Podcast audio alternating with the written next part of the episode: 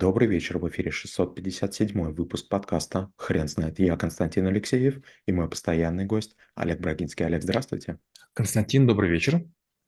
Хрен знает, что такое научно-технический прогресс, но мы попробуем разобраться. Олег, расскажите, пожалуйста, почему это навык?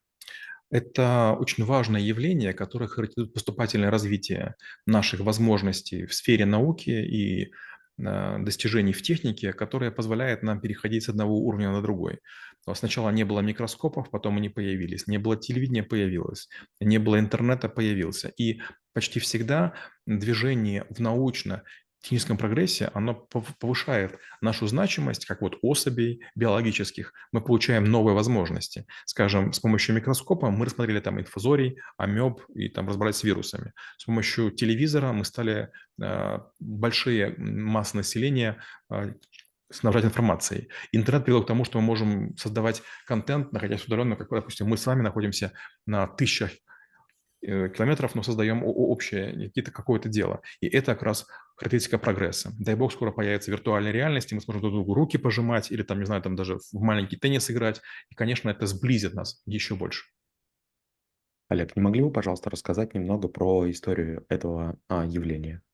Было время, когда не было никакого прогресса, потому что люди жили в племенах, они создавали какие-то единичные экземпляры чего-то, было кустарное производство. Но момент, когда перешли к ремесленничеству, потом была текстильная продукция и так далее, появились станки, машины, механизмы, мануфактуры, и вот там уже началось производство такое серьезное, серийное, и там уже стал вопрос качества, скорости, там стал вопрос воспроизводимости, а, наличия ресурсов, наличия рынков. И получается, что мы сильно изменили свое отношение к средствам накопления, к деньгам, к размену. После чего у нас появились э, другие э, виды деятельности, допустим, когда мы стали получать некие предметы роскоши. Было время, когда никому не были нужны часы, и вы даже удивитесь, но было время, когда дилижансы приходили в произвольное время. Вы знали день, но когда приедет посылка, вы не знали. И для посылки, для, вернее, для почты и для дороги железной потребовались часы. Так вот, часы были изначально только на центральных станциях и главных площадях, заводах и фабриках.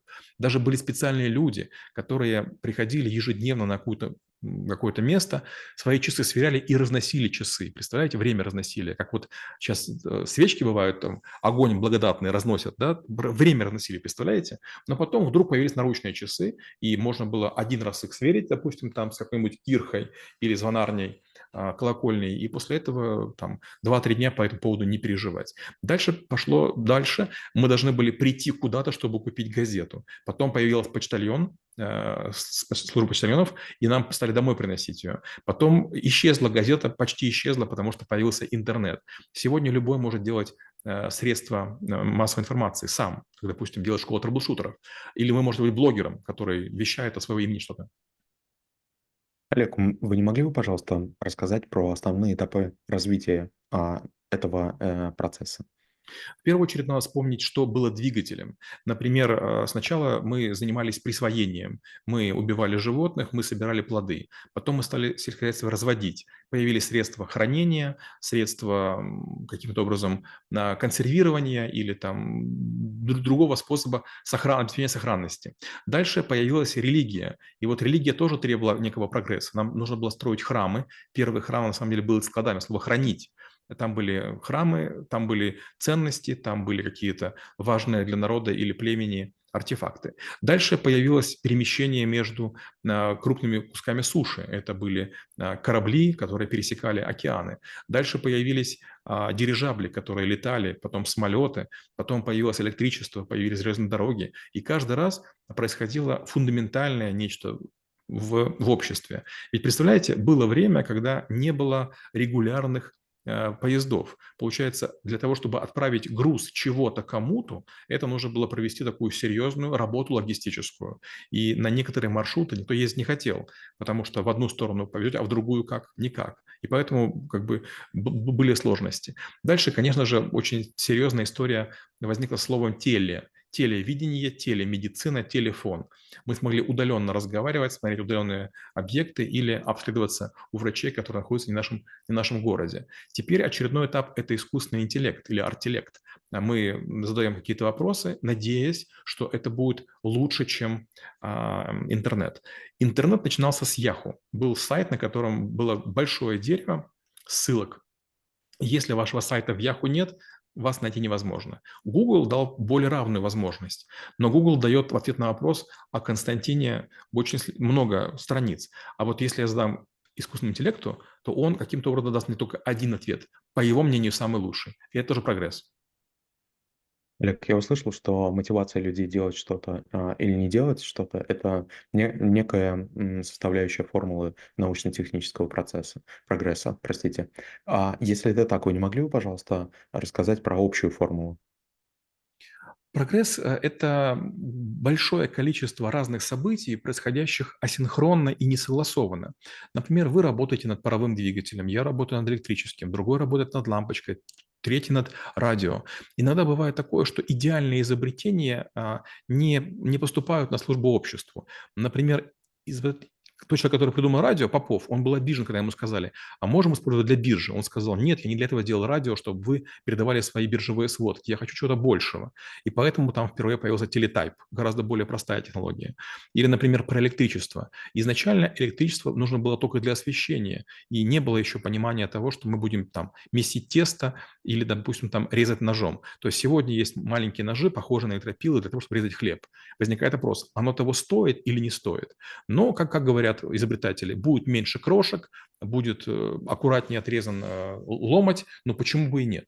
Опять же, знаете, вот иногда мы доходим до серьезных крайностей. Если вот вы работали в гостиницах, вы знаете, что там не используют куриные яйца, там используют э, специальные емкости, в которых уже слиты или белки, или желтки. Почему? Чтобы не было сальмонеллы. То есть, с одной стороны, мы гордимся тем, что мы едим свежие яйца, с другой стороны, они прошли предобработку, о чем мы можем не знать. Олег, как вы думаете, у научно-технического прогресса есть цель? Нет, честно говоря, цели нет. Его двигают две вещи. Первое– это жадность, а второе– стремление к известности, тщеславие. Есть люди, которые говорят, я хочу, чтобы мое имя стояло на, на вот, новом виде, не знаю, там, тормоза или на новом виде не знаю, там, колеса, а другие говорят, а я хочу заработать денег. И получается, что те, кто зарабатывают деньги, те достигают большего, потому что деньги можно делать разными способами, а вот свое имя увековечить только одним. Олег, поправьте меня, если я скажу, что научно-технический прогресс а, в данный момент немного буксует. Правильно ли это? Нет, так сказать нельзя. Смотрите, вот э, мы никогда не замечаем, когда он происходит. А, скажем, а, был момент, когда я, выступая перед стоматологами, сказал, что я знаю, что в Японии есть зубная паста, которая лечит кариес, но вновь все смеялись. А сегодня она уже используется.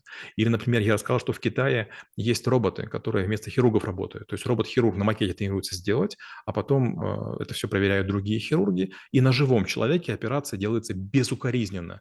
И все говорили, никто не сможет сделать как человек. Нет, на самом деле может. Знаете, компьютеры забирают у нас все больше и больше работы, и мы этого не замечаем. В нашей жизни появляются приложения, вот, допустим, я живу в центре Москвы, у нас есть кофемашина, но почти всегда моя супруга нажимает кнопку в мобильном приложении. То есть нам кофе принесут с улицы гораздо быстрее, чем мы сделаем его сами. И если раньше мы ходили в магазин, мы ехали на машине, в магазин, парковались, шли, выбирали, то сегодня пачку майонеза или пачку масла, я не знаю, там, бутылку ряженки нам доставляют, и в этом-то и есть прогресс. То есть есть вещи, которые просто в нашей жизни настолько удобны, что мы их не замечаем. А когда вы выезжаете за границу, вдруг оказывается, что МРТ сделать нельзя, у вас не та страховка, или ваша очередь будет только через три месяца. Вот это вот и есть момент, когда вы понимаете разницу между наличием прогресса и его отсутствием. Олег, как вы думаете, есть ли у научно-технического прогресса сейчас некоторые ограничения? Нет, их, их нет. А, дело в том, что мы пока не достигли фундаментальных ограничений. Мы не пытаемся летать со скоростью света. Мы не исчерпали ресурсы нашей планеты. И поэтому пока нам ничего не грозит. А, у нас еще есть океан, который может загрязнять. У нас еще есть воздух, который можно гадить. И у нас еще много людей, которых теоретически мы не бережем. И поэтому мы не сильно задумываемся о том, что будет завтра. Вот я все время вспоминаю историю острова Пасхи. Это была цивилизация, которая процветала, но они постепенно все вырубили, все съели и вымерли. Это очень дальняя территория, они не знали, что есть другой мир, они просто исчерпали ресурсы своего мира. Вот мы, земляне, мы себя ведем точно так же. Знаете, когда человек едет на, на автомобиле, допустим, у меня была Audi Q7, и когда я ездил Киев-Одесса, я потреблял 33 литра на километр. Машина была как ракета. В семиместном автобусе я ездил один. Но ведь это же на самом деле чудовищно. То есть я настолько был упивался своим могуществом, что не понимал, что я бесценное топливо трачу ни на что. А когда я потом ехал как-то с несколькими людьми в одной машине, и была Toyota Yaris, это очень маленькая машинка, она тратила меньше 9 литров. В общем-то, был тот же эффект. Примерно такая же скорость, может быть, меньше понтов, но гораздо больше людей в машине и гораздо меньше расход. Вот так же и мы, понимаете? Вот э, я часто бываю в ситуациях, когда на банкетах заказываются безумное количество блюд, и люди их не съедают, выкидывают. Это называется русская свадьба из серии типа «гуляй». А вот есть немцы, у которых гораздо круче экономика, но они говорят, мне три кусочка колбаски и два кусочка сыра, больше не надо.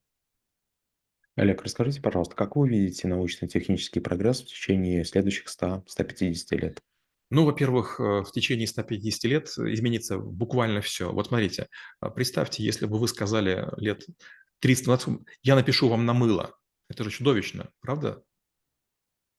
Или представляете, а, вы бы сказали, что люди будут ходить с телефонами. Это было невозможно. Телефоны были на стене или там на, на, на тумбочке. То же самое, что будет завтра, или там через 150 лет. Но первое, мы почти перестанем перемещаться по открытым пространствам.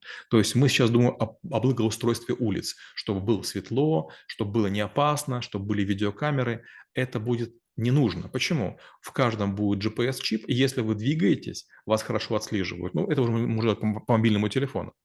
А, получается, что мы будем ходить в виртуальных очках, в совершенно обшарпанных аэропортах, в совершенно обшарпанных ездить вагонах, но там будет показано, что все замечательно. Нам полностью подменят все органы чувств. Мы будем есть какую-то страшную жижу, но это будет очень вкусно. Мы будем находиться в зловонном помещении, но будет пахнуть вкусно. То есть, к сожалению, нам матрица светит. Гораздо проще раскрасить жизнь одному человеку в виртуальной машине, чем покрасить весь наш, наш мир. Олег, спасибо. Теперь на вопрос, что такое научно-технический прогресс, будет трудно ответить. Хрен знает.